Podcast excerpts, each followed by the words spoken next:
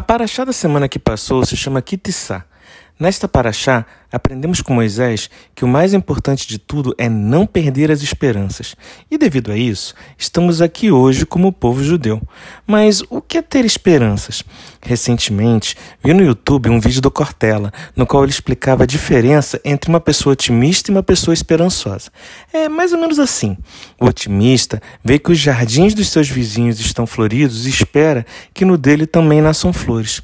O esperançoso é aquele que, mesmo vendo que não há flores, flores no jardim de nenhum de seus vizinhos, espera que nasçam flores em seu jardim. E o que tem isso a ver com Moisés? Tudo. Vejamos, na Paraxá Kitissá nos é relatada a história do bezerro de ouro. Moisés subiu o Monte Sinai para receber de Deus as placas da lei. Ele ficou 40 dias e 40 noites sem comer e nem beber para receber estas placas. O povo errou a contagem dos dias e por um dia achou que Moisés não desceria mais da montanha. O povo se desesperou e fez um bezerro de ouro para adorar como se fosse um deus. Nesta hora, Deus fala para Moisés descer que o povo tinha se corrompido. Deus fala para Moisés que iria dizimar o povo, mas Moisés lembra a Deus que Deus tinha prometido a Abraão, Isaac e Jacó que a descendência deles entraria na terra de Israel. Sendo assim, como dizimar este povo, mas o mais corajoso da parte de Moisés foi falar para Deus que, se ele exterminasse o povo, que tirasse o nome de Moisés de sua Torá.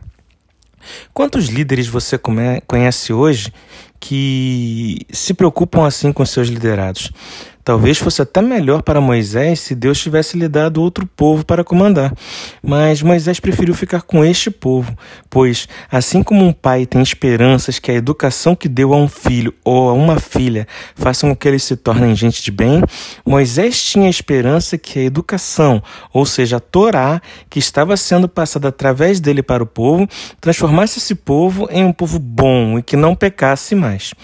E por isso, e apenas por isso, pela esperança que Moisés depositou em nosso povo, é que estamos aqui, lendo a Torá e aprendendo mais e mais.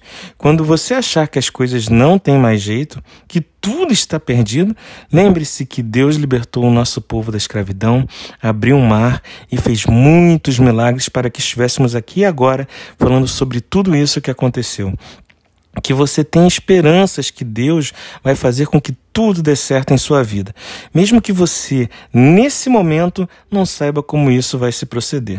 Que Deus permita que possamos nos encontrar no final do próximo Shabat para comentar sobre mais uma paraxá da Torá. Meu nome é Jaques e esta foi mais uma mensagem para você. Shavuot!